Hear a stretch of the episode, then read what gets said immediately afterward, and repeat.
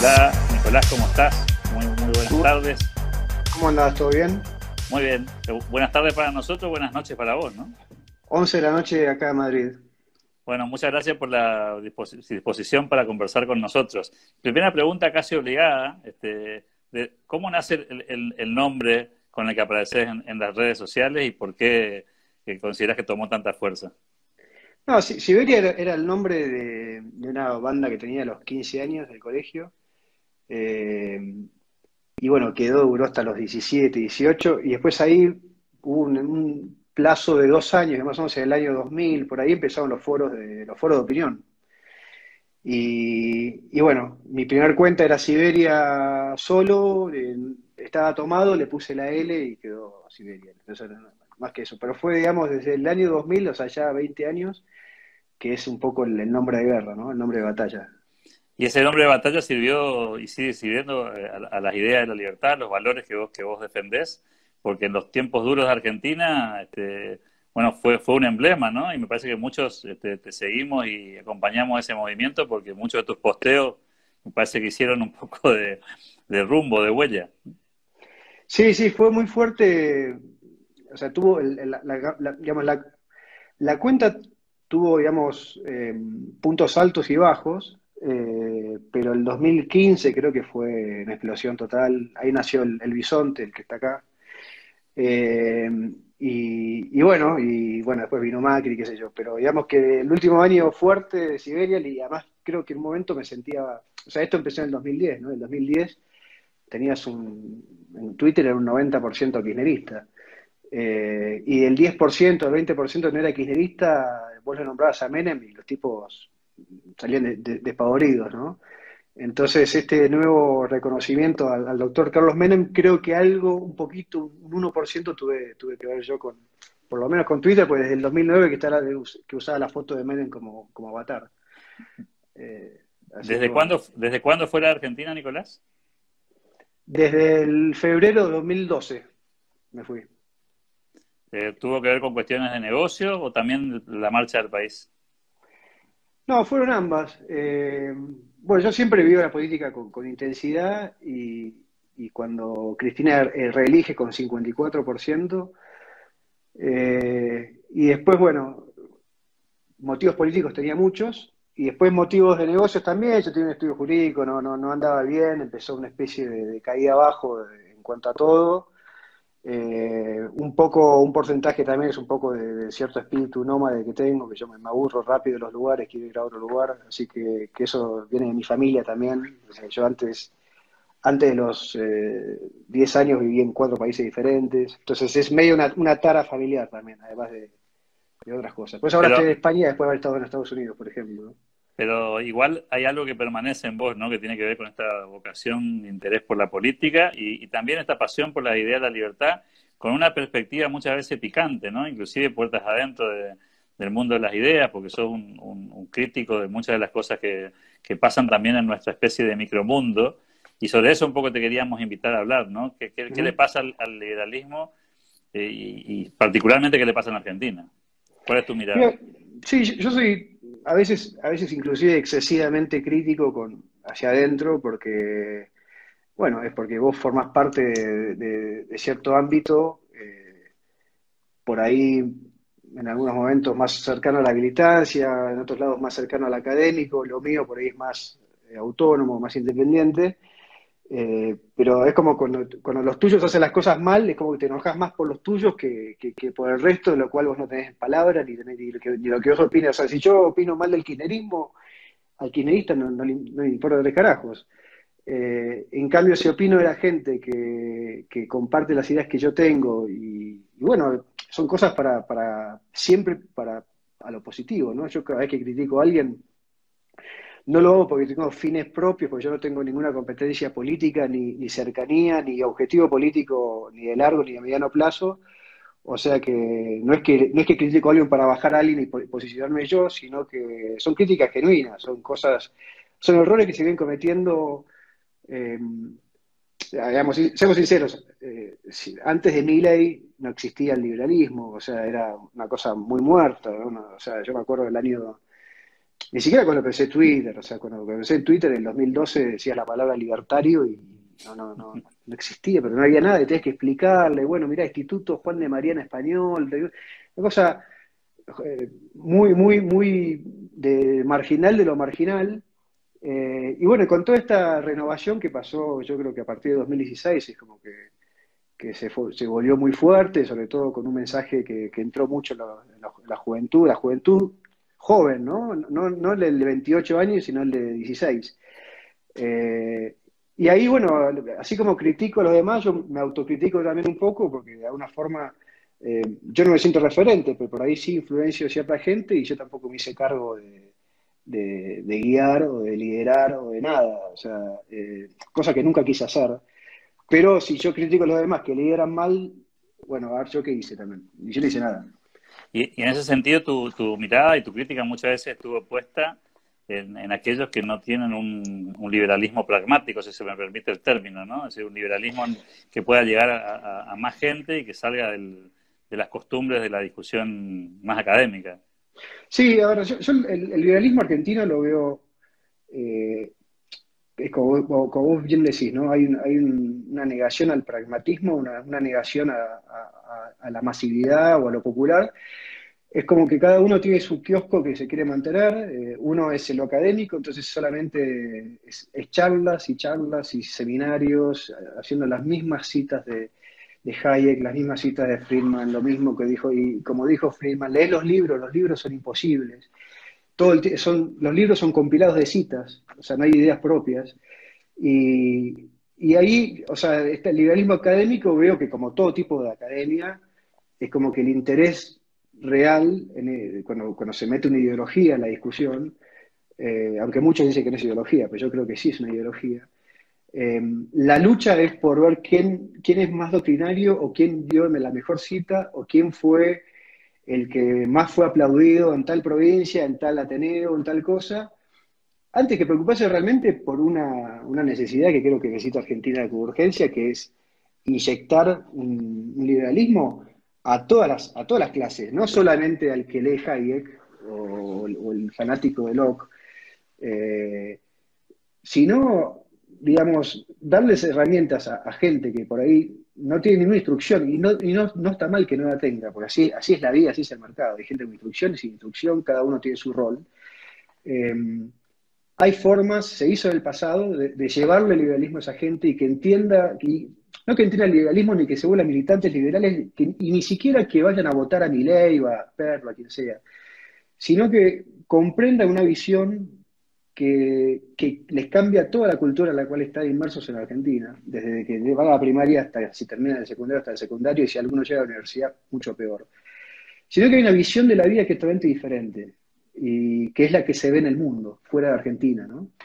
Eh, que son valores, que son metas, que son objetivos, que son formas de, cómo manejarse en la vida, que, son 100% populares, o sea, pro pueblo, ¿no? Porque, digamos, cuando hablamos de, ascenso social o de dinamismo de clase, eh, hablamos de la posibilidad que tienen las, clases bajas de, subir puestos y, bueno, como fue Argentina varios años. Y eso es como que está dentro de lo que son los liberales, eh, hay dogmas, lamentablemente. Eso es una ideología antidogmática. En Argentina veo que cada representante tiene sus dogmas. Entonces, uno no habla de tal cosa, el otro no habla de tal cosa. Eh, uno es gorila, el otro no es gorila, el otro es peronista, pero eh, de la derecha y no periodista de izquierda, el otro es radical, pero moderado. Entonces, si es una cosa, no es lo otro, cada uno hace su kiosco, tiene sus 100, sus 1000, 2000 seguidores y se guarda ahí, aparece en la tele, y eso es no lleva a ningún lado, ¿no?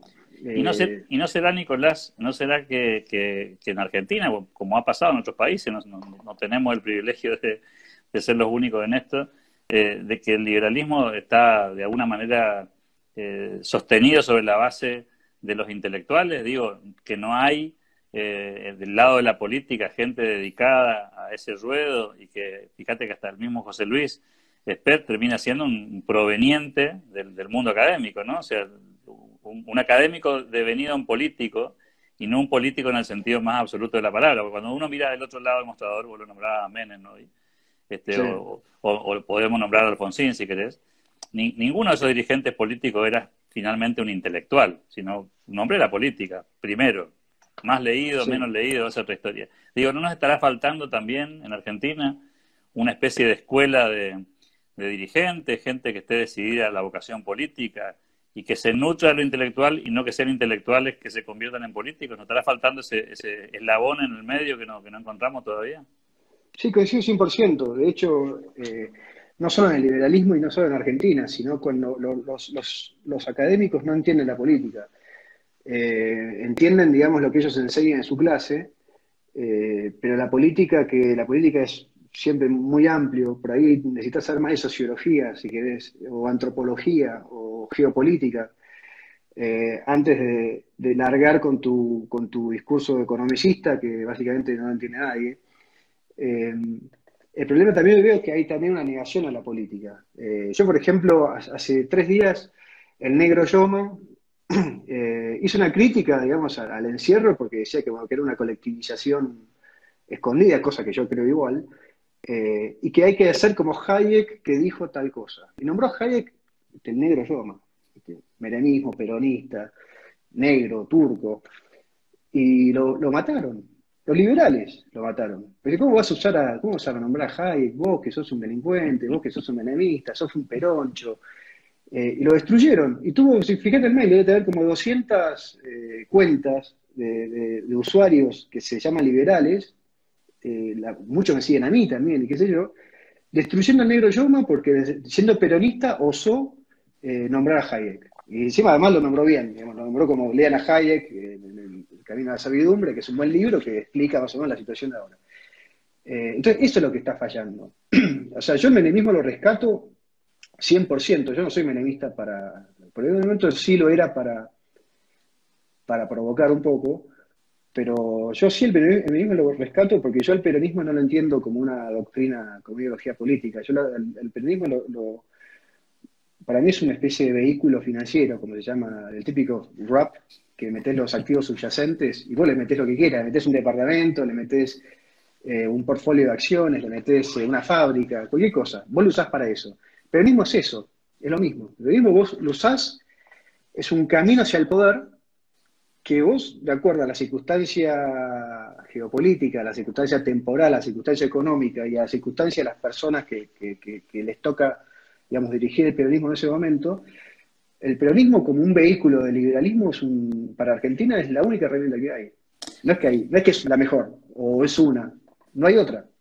Bueno, en, esa línea de lo que, lo que planteás, eh, tal, vez, tal vez muchos liberales o personas que se dicen liberales este, todavía no entendieron la lógica de esta lógica que tiene que ver con la tolerancia, ¿no? Este, porque básicamente eh, poder revisar el pensamiento de muchos de los, de los más clásicos y cómo han mutado en su visión. Y nosotros a veces me parece que caemos en la trampa de no permitir esa mutación. Es decir, que una persona aprenda un concepto, tome un concepto, hoy se está hablando de esto que vos planteabas muy interesantemente, ¿no? Hoy se está hablando de la colectivización, la cuarentena es un mecanismo de sojuzgamiento este, al individuo. Esas son, ideas claramente que de alguna manera las venimos enarbolando nosotros antes de que exista la pandemia y hoy la toman muchos, ¿no? La pregunta sería, ¿no, ¿no somos también un poco intolerantes los liberales a la hora de, del debate político, si se permite? Sí, coincido, coincido 100%. Eh, yo tomo la palabra gorila, que, por ahí es más, más chocante, pero no, no deja de ser, o sea, el gorilismo, eh, si bien fue, digamos, un invento para, para, de alguna forma, describir a los antiperonistas, de una forma grosera y qué sé yo, el sentido del neoliberalismo en realidad es el, odio al pobre o el, desprecio hacia el pobre, ¿no? Es así, y yo fui gorila muchos años, de hecho lo soy en varias cosas, eh, pero es así. Entonces, eh, el problema que yo veo es que, es que te doy un ejemplo, Trump hoy en día.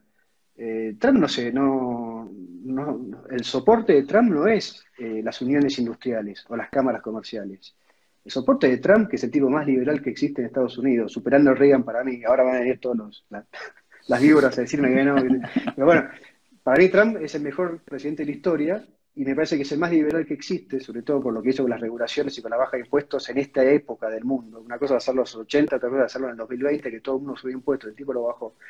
Pero fuera de eso, el tipo, el soporte electoral y el soporte que a, los, a los cuales él le habla todos los días es al, al obrero, ¿no? Al obrero de Wisconsin, al negro de Alabama, al latino de, Florida. A Florida va, fuera que tiene su casa ahí, pero a Florida va más que cualquier otro presidente y le habla a los cubanos sobre comunismo, cosa que nunca nadie había pasado eso, digamos. Eran simplemente. Entonces, se maneja en minorías y en clase obrera. Y desprecia a los ricos, que es donde él viene, digamos. Y así todo, hace un gobierno mega liberal. No hay, no hay gobierno en la historia de Estados Unidos que sea más liberal que el de Trump en lo que es la política y en las decisiones económicas que tomó. Sacando siempre antes del virus, ¿no? vamos de cuenta que el virus no existe. Pero es por ahí. Tal, vez porque los liberales también somos muy amantes de las etiquetas. Tal vez, tal vez que nos, nos gusta esto del blanco-negro, no aceptamos grises. A veces idealizamos inclusive algunos personajes que en realidad no pensaban lo que nosotros decimos que pensaban, ¿no? Este, digo esto porque también en el debate de Trump y por supuesto en el de Menem, este, más, más en la historia argentina, hay una especie de blanco-negro. ¿Pertenece, no pertenece? ¿Eso no es? Y la pregunta sería, ¿existen ese, esos, esos colores plenos o, o el mundo está rodeado de matices, inclusive dentro de la idea de la libertad? No, mira, hay matices de todos. En, Argentina, por ejemplo, eh, te, que como ejemplo un tuit de Irribarne, eh, que Irribarne es de la Fundación no sé cuánto Libertad, que es básicamente es una de las fundaciones que, paga la Naumann, ¿no? de los alemanes, que son impuestos de, Alemania, ¿no? Son impuestos de, ciudadanos alemanes que, no sé qué porcentaje del PBI va a, bancar esta fundación que tiene como fin promover el idealismo, la democracia en países, eh, no sé, precarios o no tan democráticos. Eh, y el otro día hizo un tuit destruyendo a Trump y, lo bien que había manejado China el tema, el tema de la peste. O sea, el tema que, a ver, o sea, ni siquiera la izquierda te dice que, China manejó bien la peste. Y eso es un poco el problema que yo estoy viendo en, en ese tipo de cosas. Cuando hablas de blancos y negros, es que tenés esos grises que te arruinan. Porque vos desde el liberalismo no puedes criticar a Trump y, y además el mismo tuit favorecer a China. Y vos sos un tipo que está haciendo un partido liberal y tenés una fundación liberal hace muchos años y dos, das clases de liberalismo. Y, sos un referente de los cuatro o cinco más importantes. Eh, o, o que se la pasó toda su campaña destruyendo a Trump, constantemente, y a, Bolsonaro, ¿no? Entonces, si vos cada vez que hay una, si vos cada vez que hay una, una qué, decirlo, una experiencia medianamente cercana al liberalismo que a vos te gusta, aunque sea el liberalismo económico, tampoco puedes pedir, viste, purismo, ¿no? Sobre todo en una potencia que estamos hablando de países de 200 millones de habitantes, no te puedes poner, no, bueno, pero fíjate que el déficit subió 0,1. Bueno, sí, que suba 20,1. Pero el tema es que, que bajan impuestos y que vos, si sos empresario, podés trabajar y, que después que la recaudación sube más porque hay más actividad en lugar de más impuestos. Eh, si vos te pones en purista con, con cada experiencia positiva, como para marcar cancha, critica, critica a España, o sea, critica a los comunistas de acá. No dice nunca nada de los comunistas de España, por ejemplo. Critican a Trump o a Bolsonaro. Es una cosa inexplicable. Creo que es una tara argentina, porque no pasa en ningún otro lugar del mundo. O sea, acá los liberales, los del Instituto Juan de Mariana, los de, eh, bueno, de, varias, de varios, digamos, fundaciones liberales, eh, son, o sea, no se ponen a, entre ellos a destruir las experiencias procapitalistas que son medianamente exitosos en la actualidad. En Argentina sí. Eh, ¿No será, no será la, dinámica, la vieja o clásica dinámica liberal de tratar de despegarse de, así como hubo una etapa de despegarse de Menem, hubo una etapa de despegarse también de algunos procesos militares en la que claramente hubieron liberales este, metidos por dentro del, sistema, eh, y despegarse, ¿por qué no?, de, de, esto que vos bien mencionás, el caso Brasil o el caso Estados Unidos, donde claramente parte de la alianza que gana la elección está compuesta por liberales, ¿no?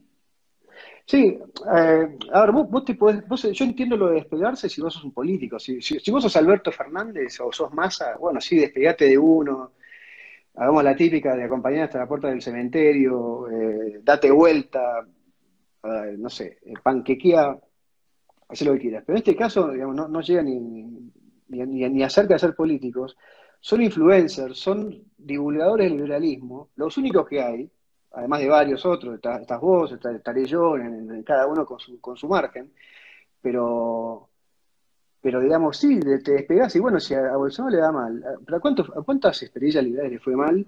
Y, bueno, y uno rescata, analiza y dice, mira, fue, anduvo bien hasta acá y cuando hicieron tal cosa anduvo mal. Eh, se analiza, no somos eh, buitres de la política. O sea, somos personas libres que piensan en el idealismo y, tratan de divulgar eh, teorías individuales que hoy en día están, ya te digo, en, coma, ¿no? Eh, sobre todo con el virus este, pero no me parece. O sea, si tienes un interés creado político y no querés que después te, te carpeteen porque apoyaste a Bolsonaro y imagínate que Bolsonaro mañana renuncia y es un desastre, y no querés que pasen los videitos que vos hablabas del, gran gobierno de Bolsonaro. Está bien, eso hacerlo si sos ministro, si sos senador, o querés ser senador o querés ser ministro. Si sos un tipo que sos un académico, bueno, ya hasta cuando yo dije eso andaba bien la cosa, después anduvo mal. Y bueno, ¿qué va a ser? Así, así funciona todo, ¿no? ¿Cómo se hace para, tener un liberalismo más popular? Eh, Nicolás, ¿cómo, cómo te, te imaginas un escenario? Eh, ¿Cuáles deberían ser las herramientas que considerás que deberíamos tener en la mano para poder empezar a recorrer ese camino, que seguramente va a ser un camino largo, ¿no? Tortuoso, por cierto. Mira, lo, primero es que haya, haya gente que entienda el liberalismo de una forma popular. Digamos, si no partimos de la base del convencimiento de que así tiene que ser, no, no va a funcionar nunca. Eh, después, bueno, hay dos formas, está la forma cultural y está la forma política. La forma cultural, eh, yo creo que, es eh, proponiendo, digamos, salidas o soluciones o políticas que, no estén dirigidas a los 10 chicos que te van a ver a la clase, sino al pueblo en sí. Y eso, para eso tenés que ser pragmático, para eso tenés que dejar cosas pasar. Por ejemplo, si vos querés llegar a, la, clase obrera, lo que quede de Argentina, eh, bueno, dejá de hablar un poco del aborto, por ejemplo, ¿no? sí, está bien, estás en contra del aborto, yo estoy en contra del aborto, estamos en contra, a favor, pero no es una política liberal, ni es, una, ni es un dato de campaña, ni vas a llegar a nadie con eso, porque simplemente sos un, político más que está a favor, y después, y si estás en contra, es un político más que estás en contra. Y te ponen una línea, el listado de cada uno está en contra a favor, a vos te ponen ahí, se acabó. Entonces, si tenés un lunático que, que vota, a, vota digamos, a, los candidatos que van a manejar su patria, si está a favor o en contra del aborto, bueno, eso es, digamos, es todo muy marginal. Entonces, llega, llega al pueblo con ciertas consignas claras, como, como llegó Thatcher, por ejemplo, que Thatcher era muy popular, tenía, tuvo un gobierno 100% popular y cualquier discurso que escuche de Thatcher es ultraliberal, pero purista, si querés llamarlo, desde, el principio hasta el final. Eh, mirá Trump, que, Trump con un... Ahí es pragmático, porque Trump deja un... Trump no debe tener, ni, no creo que haya leído un libro de liberalismo en su vida, pero lo, vio como, como, como empresario, ¿no? Y vos fíjate que Trump su forma de llegar y de meter el liberalismo es con el nacionalismo puro. ¿no? Entonces nosotros somos liberales, somos antinacionalistas, perfecto, me parece encantador, ¿viste? Somos, son fachos, nosotros no somos fachos, nos discutimos, nos peleamos en la universidad con uno con el otro. Pero, pero a ver, eh, hay cosas que puedes soltar y hay cosas que si vos querés llegar, tenés que llegar con consignas que lleguen al pueblo y la consigna patriótica llega al pueblo. Lo, entendió el peronismo más que cualquier otro, así está después de 90 años. Eh, vos podés llegar con un discurso que por ahí no es purista, ni, tiene que ser purista, con cosas específicas que le llega al pueblo. Y que el pueblo empieza a decir, ah, bueno, mira, este es liberal y no es tan malo. ese es el comentario que vos a llegar. Este es liberal y no es tan malo. Piensa igual que yo. Entonces, el trabajador o el obrero, ¿no? O la mucama. Entonces, eh, para eso hay que bajarse mucho del caballo, dejar los libros un poquito de lado, ya los leímos todos, ya lo entendimos. El último libro interesante se escribió hace 40 años eh, no seamos troscos.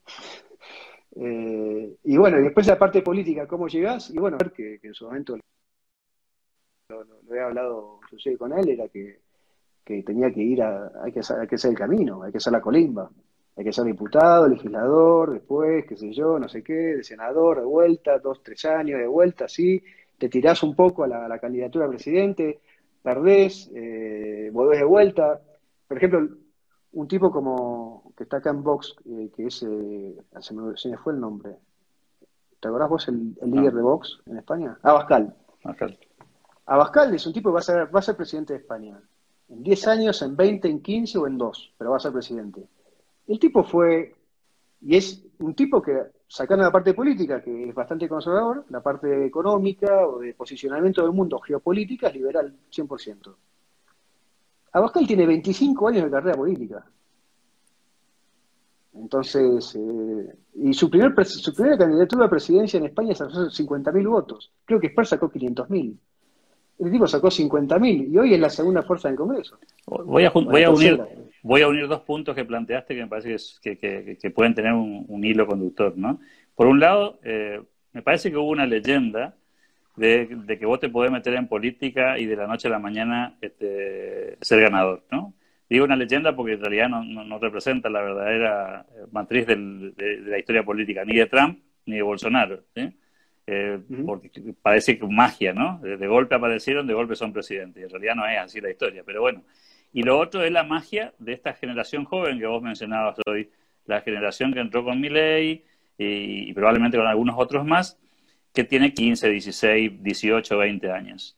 ¿No hay un poco también ahí de fantasía sobre la política que, de alguna manera desvirtúa el camino, que, algunos piensan que pueden llegar sin hacer la colimba, utilizando tu, tu, percepción? ¿No hay idea de camino largo o de camino esforzado, sino una idea mágica de que estamos tan mal de que necesitamos liberalismo mañana a la mañana?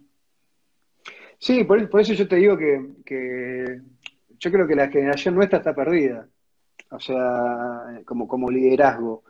Eh, la generación que funciona tiene que ser a los que hoy tienen 22, 23 años y que el año que viene se presenten a concejales. Eh, concejales en San Luis, en, San Miguel, en, cualquier, en Bahía Blanca, no sé, en Chubut. Pero que son tipos que, que, bueno, que estudiaron, no estudiaron, qué sé yo, y que son, tienen la convicción fuerte que se formaron los últimos 4 o 5 años, y que, que bueno, que, ir a, que ser concejal, ganar 200 dólares por mes y, aprender de, política en el Consejo Deliberante del Pueblo es algo que Esper no puede hacer. Ni vos podés hacer, ni yo puedo hacer. no, no, podemos. Nosotros tenemos una vida hecha, más o menos, y entonces vos cuando, cuando uno de nosotros se anima, como se animó Esper, a decir, bueno, yo quiero ser presidente, eh, o yo quiero estar en política, y el tipo quiere ser presidente. no, no, va a ir a, Martínez o a Olivos, no sé, Vicente López, a pelear, visto un puesto en la consejería, en el consejo y probablemente perder la primera elección. Eh, entonces son los jóvenes que tienen que llevar eso.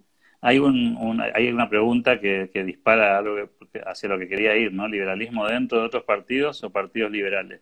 Una vieja disyuntiva que planteaba Isorman en, en los 90, ¿no? Si los liberales no deberíamos entrar a los partidos políticos tradicionales para hacer la transformación desde ahí, o seguir con la idea esta de los, de los caminos de los partidos testimoniales. Bueno, Trump es un ejemplo, eligió el Partido Republicano, Reagan lo mismo, este, y un poco más acá, el menemismo tuvo su versión este, dentro del peronismo y hay otras expresiones que han tenido visiones parecidas. Eh, en ese sentido, ¿tu, ¿tu, mirada cuál es? ¿Hacer política en los partidos existentes y hacerlos más liberales o ir por el camino del partido propio? No, mi, mi mirada es 100% hay que ir por el PJ, el PJ es el vehículo, eh, no puedes hacer liberalismo en la UCR, por ejemplo, porque son, eh, están, digamos, doctrinariamente son socialistas. Entonces, no hay forma que vos entres y propongas nada porque automáticamente te sacan. El PJ es un, ya es una cáscara vacía que la llenás con las ideas que vos querés. Y además el PJ, guste o no, no tienen, digamos, el, peronista, el dirigente peronista, o el político peronista, o el funcionario peronista, está haciendo su trabajo, está con sus cosas, con su rosca, con, con, los sobres, con, o sea, con lo que estamos acostumbrados que hace el PJ. Entonces, si vos entras y te vas metiendo de a poco, eh, a nadie le importa qué pensás vos. Hay que ver, ¿viste? Cómo, si servís, si sos simpático, si tenés carisma, qué sé yo, si traes gente, no traes gente, y se acabó. No hay mucho requerimiento, no hay mucho filtro ideológico. Eh, y además es el, es el partido del poder, o sea que si hay, yo no, no, no estoy de acuerdo en hacer partidos nuevos, liberales, no sirven para nada, no hay gente, no hay militancia, no hay interés tampoco vocacional para meter cosas, no hay, no existe. Eh, la última experiencia de Sper fue tristísima, que ni siquiera averiguó cómo llenar las listas para los candidatos. O sea, están el esnovismo que tiene el liberal hacia todo lo que es la, herramienta, la estructura, la corporación política, que ni siquiera se trajo un tipo, ¿viste? un asesor, y decir, bueno, vos tenés que ocuparte de anotar 7.000 candidatos. Eh, porque vos venís del peronismo o de la UCR, que ya lo, ya venís haciendo. Bueno, ¿cómo se hace? Vos sos el encargado. No lo hizo. Dijo, no, no hizo un carajo y después lloró que le hicieron fraude. hasta en esas cosas mínimas, como anotar el candidato, fallamos. Entonces, para mí, no sirve para nada. Es peronismo, punto. PJ, como quieras llamarlo. Me, me deja me picando la, pregunta, ¿no? Y, la experiencia PRO, digo, la experiencia PRO en términos de que fue un partido político que sin ser liberal se planteó como lo, anti, eh, anti régimen de lo que estaba sucediendo en la política y muchos dicen, los liberales perdimos la oportunidad de subirnos a ese barco o de ser parte de ese juego. ¿Dónde lo pones al PRO? ¿El radicalismo lo definiste, al peronismo también? No, el, PRO, el PRO lo veo como una especie de, digamos, nació como, un, como una experiencia neoconservadora, si querés llamarlo. Eh, no hubo mucho, mucha cosa liberal en lo económico, en la gestión de Macri, de hecho hizo crecer el gasto público y amplió la, la base de empleados, la cuatruplicó.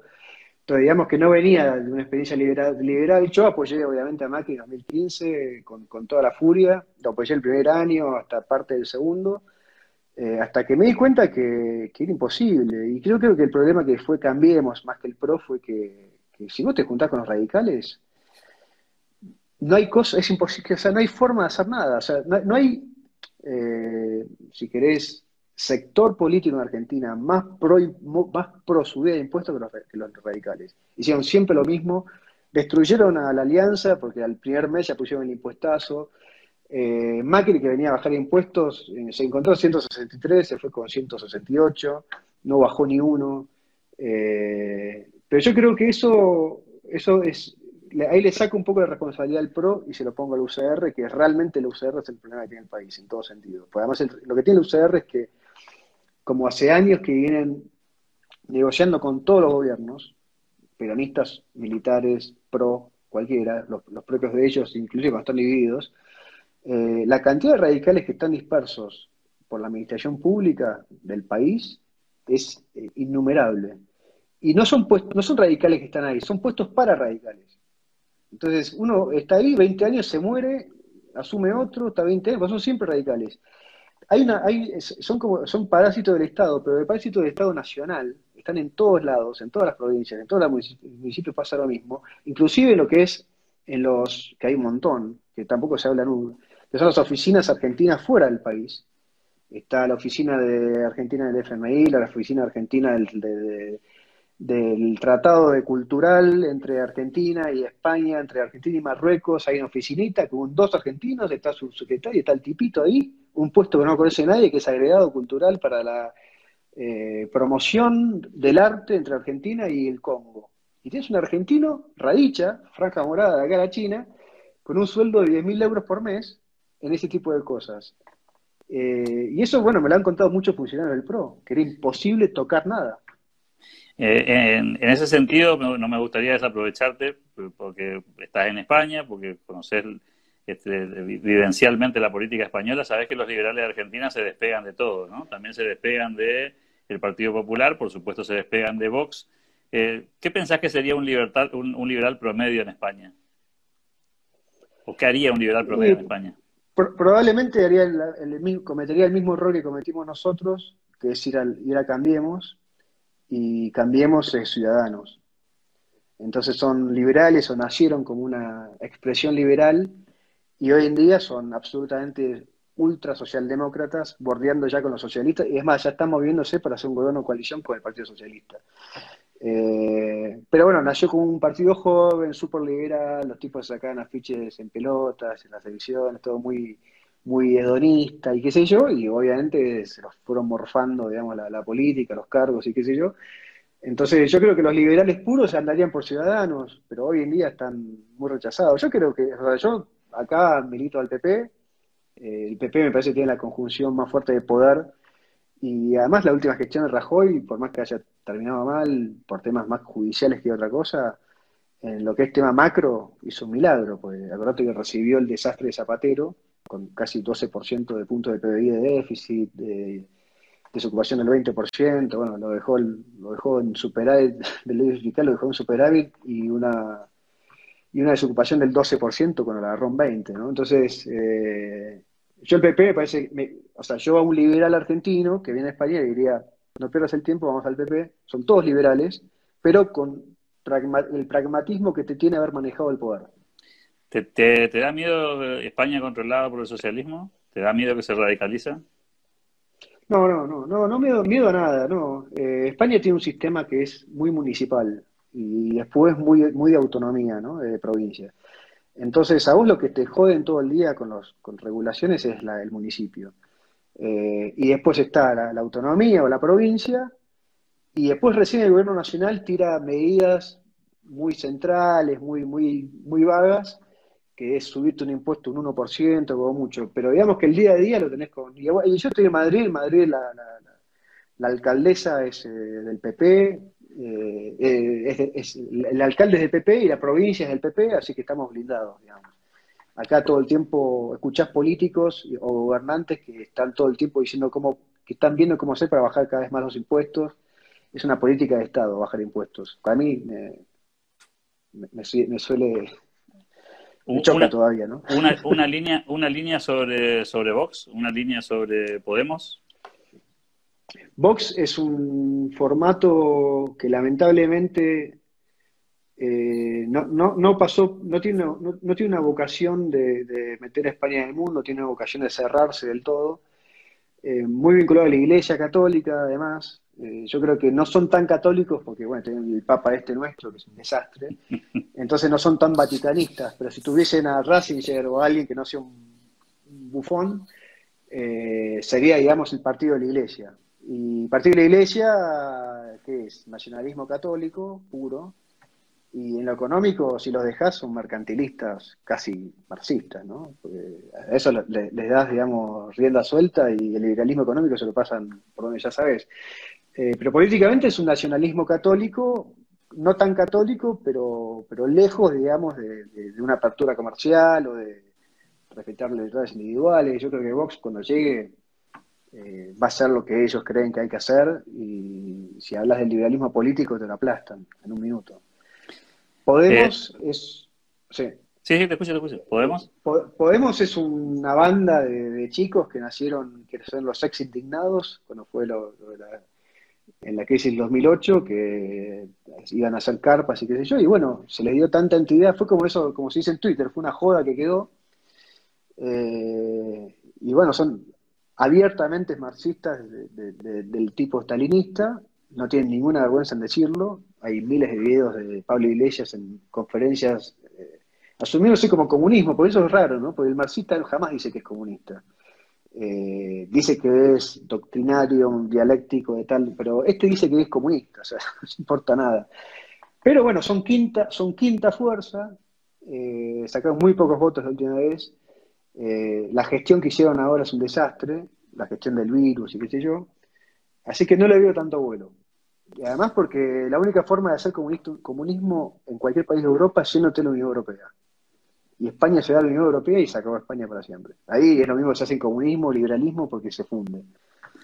La, última, para no robarte demasiado tiempo de, tu generosidad, Nicolás, tiene que ver con eh, una visión tuya sobre lo que está pasando en Argentina en, materia del movimiento liberal y esto de llegar este, a un liberalismo más, más popular. En Argentina, como sabes, están varios proyectos conviviendo, estamos todavía un año de las elecciones de medio tiempo, el proyecto de José Luis Esper, por supuesto, este, sigue por su lado, sabes que existe un partido que se llama Partido Libertario, está por supuesto también el proyecto de Ricardo López Murphy con, Recrear, ayer hubo un evento en el que participamos tres fundaciones, en las que estuvo Ricardo López Murphy, pero también estuvieron este Miguel Pichetto, eh, Patricia Bullrich, y, también por supuesto hay otros proyectos como el de, eh, Agustín Echevarne y compañía, con, Unidos y, otros grupos que están dando vuelta también, tratando de, aportar este, la causa. Si pudieras mandarles un mensaje a ellos, este, ¿qué les diría? ¿Cuál es el camino?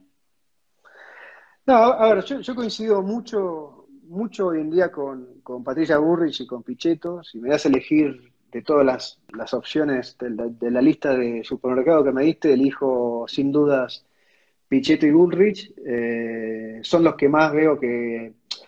A, mí me encanta, más que la política, me encanta la geopolítica. Y en Pichetto sobre todo veo que es un tipo que todo el tiempo su discurso se basa en la geopolítica actual, cosa que no existe en el resto, ¿no? Eh, por desconocimiento o porque les dicen que no, le interesa a nadie, lo cual puede ser cierto, a nadie le interesa la geopolítica, puede ser, eh, o creen que no da votos, lo cual también puede ser, pero yo si compro un discurso, compro un discurso que está armado en base a, la geopolítica y a las circunstancias del mundo en ese momento, del mercado de, ese, de este momento. O sea, yo analizo el mercado actual, analizo la política actual del mundo. Y en, ese, en ese análisis yo voy, cuando voy a Argentina a, ver qué, a analizarlo, eh, busco la gente que, veo que ya leyó lo mismo que yo, que se interesó por lo mismo que yo, que son básicamente cómo, cómo instalarse en este mercado global que con gripe, sin gripe, no es imbatible, va a seguir muchísimos siglos. Eh, entonces, en ese sentido lo veo bien a, Pichetto, fuera de su kirchnerismo anterior, pero ya te digo, es, peronista, digamos. Él entendió que, que, su lugar era este ahora y, bueno, y Patricia Burris es una persona sensacional, es una mina o sea, eh, impermeable, le, llega, le cae, le tiran cualquier cosa, le resbala todo. Eh, doctrinariamente yo he hablado con, la gente de ella y se quiere posicionar como una especie de candidato más de derecha más que de liberal, eh, lo cual yo estoy, estoy contento con eso, pues básicamente esa me parece que tiene que ser el camino. Para mí el liberalismo de derecha, no hay liberalismo de izquierda, no existe. Entonces no hay que tener miedo de decir que uno es de derecha y contraponer eso a la izquierda que nos destruyó los últimos 100 años en, el mundo, en Argentina. Entonces, banco, banco a Pichetto y banco a Patricia. A los demás, la verdad que bueno, hay tiempo como para, para ver para dónde vayan, pero eh, la verdad que salvo gente que yo aprecio mucho, como, como José Venegas, por ejemplo, eh, o más latón. Eh, yo coincido mucho con su forma de ver las cosas que tienen ellos, ¿no? Y que cada, cada uno tiene su cosa rebuscada, de hecho se odian entre ellos.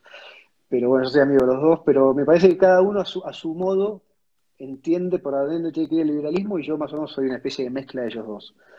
Eh, pero bueno, los que nombraste, Pichetto va, Patricia va, el resto tienen que, yo creo que tienen que volver atrás, pensar qué pasó, falta mucho y, ir con otra estrategia y no tenerle miedo a, los dogmas liberales. El, peronismo no, no, el peronismo es malo si, si, si lo usás para, para si lo usás para hacer izquierda como ahora, si lo usás para hacer esa especie de nacionalismo chavista con Cristina, pero si lo usás para hacer liberalismo, volvés al país imbatible, como fue los 10 años de Menem, que, que, que, en número fue una cosa que hoy soñaríamos con el 10% de esos números.